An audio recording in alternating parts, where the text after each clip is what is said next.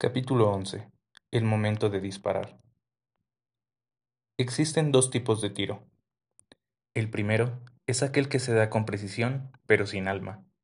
En este caso, aunque el arquero tenga un gran dominio de la técnica, se concentra exclusivamente en el blanco, y por eso no ha evolucionado.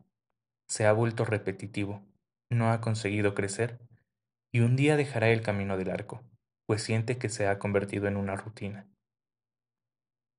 El segundo tiro es el que se da con el alma, cuando la intención del arquero se transforma en el vuelo de la flecha. Su mano se abre en el momento justo.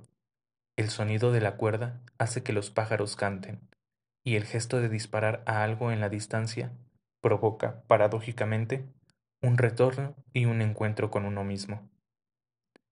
Tú sabes el esfuerzo que costó abrir el arco. Respira hondo, concéntrate en tu objetivo Tener clara tu intención, mantener la elegancia de la postura y respetar el blanco.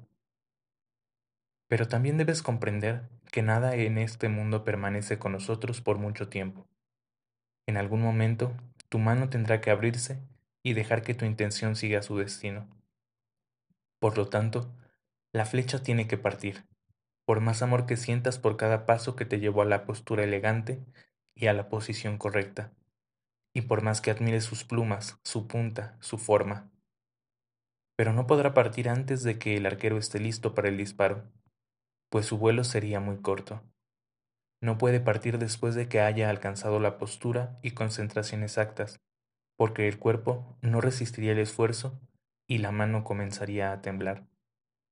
Tiene que partir en el momento en el que el arco, el arquero y el blanco se encuentran en el mismo punto del universo. Eso se llama inspiración.